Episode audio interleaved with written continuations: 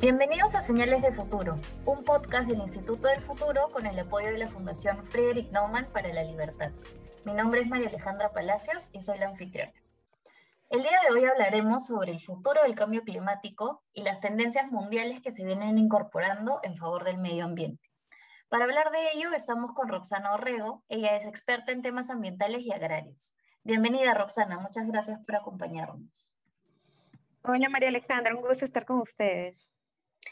Muy bien, Roxana. Y para empezar, hablemos un poquito sobre cuál ha sido el impacto de la pandemia en el cambio climático. Mira, el, impacto de, la pandemia ha sido diverso, ¿no? En, muchos casos ha, sido positivo porque hemos visto en la parte más álgida de la pandemia cómo los ecosistemas de alguna forma se han repoblado de, de los animales, de las especies que naturalmente habitan en ellas y en ese sentido ha habido de repente también un aumento en la reproducción, pero también ha habido un consumo desenfrenados en, algunos elementos como plásticos, mascarillas, material eh, médico que no hemos sabido hasta la fecha eh, tratar eficientemente, ¿no? Eh, han habido, como te digo, es, eh, a, nivel de sistemas alimentarios también, por ejemplo, hemos visto a nivel de Perú cómo eh, la, mayor demanda de alimentos de calidad también ha significado un aumento en nuestras agroexportaciones, pero por otro lado, en las áreas rurales hemos visto cómo los medios de vida rural se han visto mucho más impactados y en muchos casos eh, hemos tenido que, ver migraciones también por, por estos temas, ¿no? Porque vemos que, que la pandemia y el cambio climático están cambiando drásticamente los patrones de cultivo, la disponibilidad de agua dulce, entre otros insumos, ¿no? Y también los mismos periodos de, lluvias y de sequías que, que, hacen necesario tener una nueva respuesta para estas actividades, ¿no? Bien, Roxana, y frente a este impacto diverso que nos comentas, ¿cuál ha sido la capacidad de respuesta a nivel país y región? Todavía es muy lenta, ¿no? Y yo creo que la capacidad de respuesta en este contexto sobre todo la podemos ver en los temas de agenda que se están discutiendo en esta COP26, ¿no? La COP26 es, el espacio de negociaciones más esperado quizás desde el Acuerdo de París para poder eh, sincerar si tenemos los medios correctos y el financiamiento para implementar esta transición económica, esta transición de modos de vida que necesitamos, ¿no?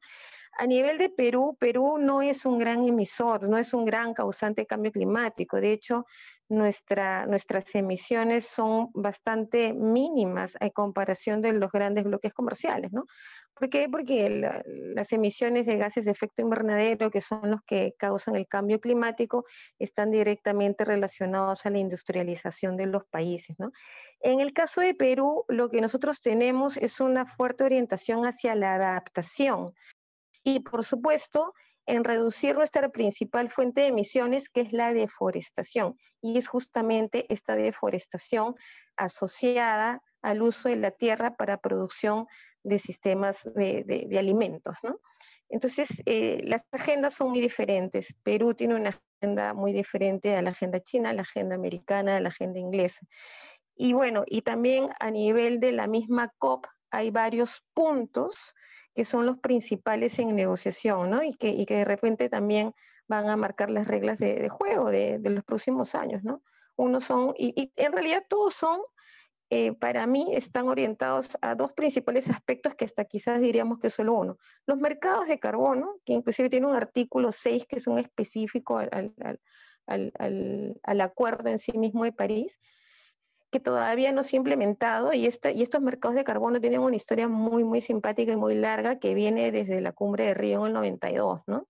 Hemos, ah, hemos escuchado por años los mercados de Kioto que fracasaron y que llevaron a un nuevo acuerdo que fue el de París. Pero todavía no se han definido las reglas de juego para que sean, sean realmente mercados como entendemos la concepción de un mercado. ¿no? Entonces, desde Kioto a la fecha, que ya son más de una década, estamos eh, trabajando con mercados voluntarios. Entonces se tienen que poner las reglas de juego para, para, esos mercados de carbono. Y eso es un tema que está muy, muy latente, muy pendiente todavía de llegar a un acuerdo vinculante. ¿no? Y sobre todo los temas de financiamiento. Yo creo que lo, lo más transformador para economías como la peruana es que definamos eh, esquemas de financiamiento acordes a esta transformación que necesitamos. Y hay un actor completamente clave, fundamental, cuyo rol es indiscutible, es el sector privado, por supuesto, también, ¿no? Y el Estado tiene que darle las condiciones para que el juego se desarrolle limpiamente y de forma competitiva, ¿no? Eh, eso. Muy bien, Roxana, y me quedo con, con, esto último que has dicho de cómo el Perú puede, digamos, aprovechar lo que tiene y en, en ese sentido, quería preguntarte sobre la biodiversidad en el Perú y qué representa para la economía. Mira, la biodiversidad en el Perú para mí es el principal activo que tenemos como peruanos, pero que lamentablemente no hemos puesto aún en valor, ¿no? Y ponerlo en valor significa justamente desarrollar mecanismos financieros, desarrollar mecanismos de mercado que permitan eh, que la ciudadanía en general, que el mundo en general, le ponga valor a los productos de la biodiversidad y en especial de la Amazonía, que es la que abarca, por ejemplo, el 60% del territorio peruano y que la resalto porque a pesar de esa gran extensión territorial es la que menos conocemos y es la que hemos, hemos puesto menos en valor, ¿no? Y es justamente la que más eh, emisiones genera a la atmósfera, más de la mitad de las emisiones de nuestro país están relacionadas a la pérdida del bosque, a la deforestación por malas prácticas agrícolas, sobre todo una agricultura itinerante, ¿no? que, que en esta que, que, que se, exacerba más cuanto, cuanto más deficiente y cuanto más eh, débil es la economía de un país, ¿no? Porque aumentan los, los quintiles de pobreza y la pobreza generalmente eh, hace labores de subsistencia en áreas rurales y eso lo hace con una práctica inadecuada de, de quema y tala de bosques para producir cultivos agrícolas que por las condiciones de esos suelos son, son de muy baja productividad. ¿no? Entonces, nuevamente, en Perú tenemos que poner en valor la biodiversidad yo creo que, por ejemplo, el día que reconozcamos y a nivel de política pública entendamos que la biodiversidad es un principal activo, podríamos hacer que, por ejemplo, las startups de, de, este país y sobre todo este, este enfoque de, de innovación se desarrolle porque es la única forma que podemos poner cada vez más en valor estos productos, ¿no? Y al ponerlos en valor, vamos a permitir todo un círculo virtuoso, toda una cadena de valor que va a estar enfocada desde el mercado, desde la demanda del mercado, hasta la producción sostenible, o, hasta o desde, pues veamos, para mí es como cuál es primero el huevo o la gallina, este, desde dónde empieza la, la, sostenibilidad, ¿no? Desde la producción para sin alterar el ecosistema y con buenas prácticas. ¿no? La biodiversidad la, tenemos que, aprender a explotar. Estamos dando algunos pasos en relación a, financiamientos verdes, en relación a una serie de diversidad de acuerdos que hemos suscrito, pero donde todavía no estamos sabiendo trabajar con los pequeños productores. ¿no? Hay todo un tema relacionado aquí y, y yo creo que es buena la pregunta porque el tema de la biodiversidad también está asociado a todos los sistemas agroalimentarios que tenemos en el Perú. Nosotros tenemos que aprender y tenemos que inmediatamente lograr transitar a una mayor productividad de nuestras tierras sin detrimento de nuestros recursos naturales. ¿no? Muy bien, Roxana. Y quería preguntarte cuál es la relación del cambio climático eh, con la biodiversidad y la seguridad alimentaria. A ver, Mira, es, fundamental. Cada vez tenemos, entre los diversos cambios que estamos viendo en, el clima, vemos que cada vez tenemos eh, zonas con más lluvias, zonas con más sequías. Estos patrones, estos, estos cambios de los patrones del clima en los sistemas agrarios representan más plagas y más enfermedades, etcétera, ¿no? Por lo tanto, tienes que tener eh, tienes que emigrar a, otras áreas o tienes que emigrar a, otros cultivos para poder subsistir o para poder seguir manteniendo la actividad agraria. ¿no? Te estoy hablando sobre todo de un enfoque rural. Ahora, hay, que considerar también que, en nuestro país el sector agrario es, fundamental, ¿no? Es, el proveedor de más del 80% de, de, los alimentos que consumimos y es el segundo generador de divisas después de la minería, ¿no? Entonces, claro, esta, esta contribución al PBI más es por el desarrollo del sector agroindustrial, pero en las áreas rurales, como te decía, ahí tenemos una, una dependencia casi directa de las, de, los, de las poblaciones a esta variación del clima. y no hemos desarrollado a la par sistemas de innovación o tecnología, sistemas tecnológicos, una asistencia técnica al agricultor para que realmente aproveche estas también oportunidades que te da el cambio climático, porque te está dando nuevas áreas de cultivo de repente con tecnologías, con otras áreas, con un enfoque territorial, podemos también enfocarnos más en la biodiversidad, en algunos cultivos con algunas otras prácticas agrícolas, etcétera, ¿no? Entonces, no, no estamos haciendo ese trabajo a la velocidad que se necesita. Entonces, eh, lo que estamos viendo es en realidad cada vez más un, agro rural más, eh, más deficiente, más eh, demandante. Tú puedes ir a cualquier área, a cualquier área rural, a hablar con los agricultores y escuchar sus reclamos y sus quejas y sobre todo hay una constante que cada vez es más evidente y va a ser aún más evidente en el país, que es la ausencia de agua, ¿no? ¿Y por qué? Porque esto también es una consecuencia del cambio climático. Es más, hay proyecciones, hay estudios a nivel mundial que te dicen que esto se va a acrecentar. Es irreversible.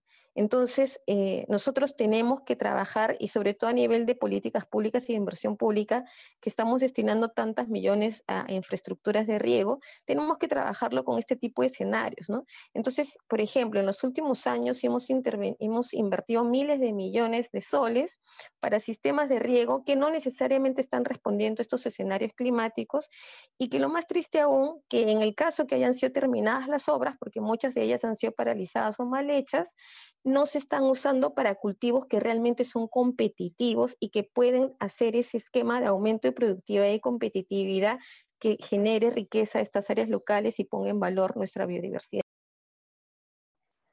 Muy bien, Roxana. ¿Y cuáles son las tendencias mundiales que se están incorporando en favor del cambio climático?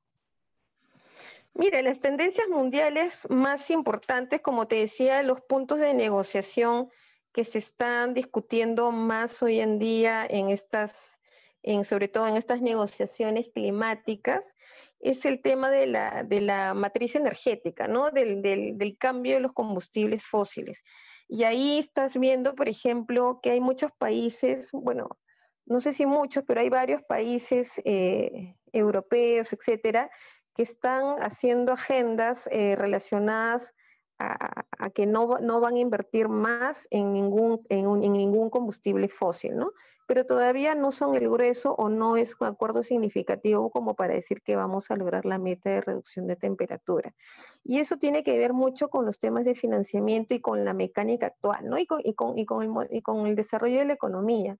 Por ejemplo, eh, eh, China, el presidente chino, dijo que sí, sí, sí estaban a favor de estos acuerdos climáticos, pero a la vez eh, eh, por, la, por la crisis económica, la crisis de, de, energía que necesitan, ellos siguen invirtiendo en energías de carbón.